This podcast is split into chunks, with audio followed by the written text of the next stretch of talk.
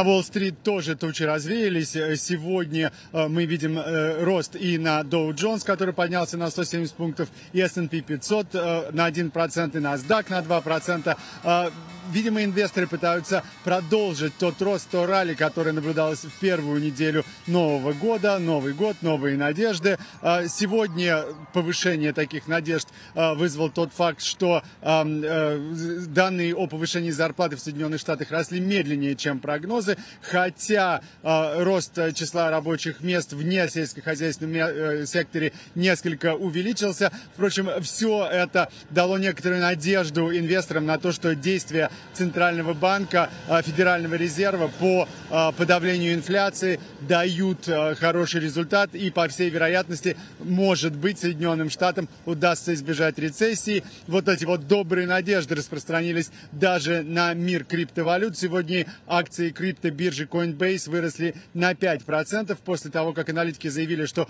Coinbase, скорее всего, сможет пережить тяжелые времена, которые наблюдаются во всей сфере криптовалют после после краха биржи FTX. А, сегодня даже биткоин несколько подрос до уровня 1720 долларов за монету. Это самый высокий уровень а, цены биткоина, а, начиная э, с ноября, с конца прошлого года.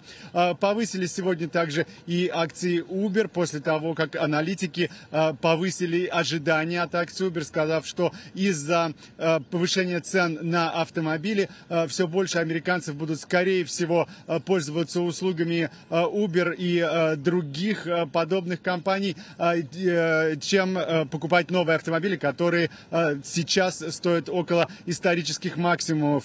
И пока неизвестно, когда цены на автомобили снизятся. Сегодня э, акции Uber поднялись на, 8, на 2,8%. Подскочили также и акции Apple на 3%. Э, это, стало, это произошло после того, как агентство Bloomberg сообщило о том, что Apple готов будет представить свою гарнитуру смешанной реальности уже весной, а поставки начнутся осенью. Ранее Apple заявлял, что проблемы с разработкой э, программного обеспечения, а также механических деталей для этих гарнитур с доставка этих механических деталей а, отложит а, продажи а, гарнитур до осени, что по всей вероятности и произойдет.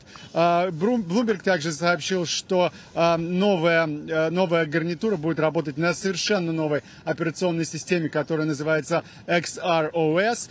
И Apple уже, как сообщает опять же Bloomberg, дал избранной группе разработчиков программ доступ к этой платформе. В общем, Роман, Apple работает над улучшенной реальностью.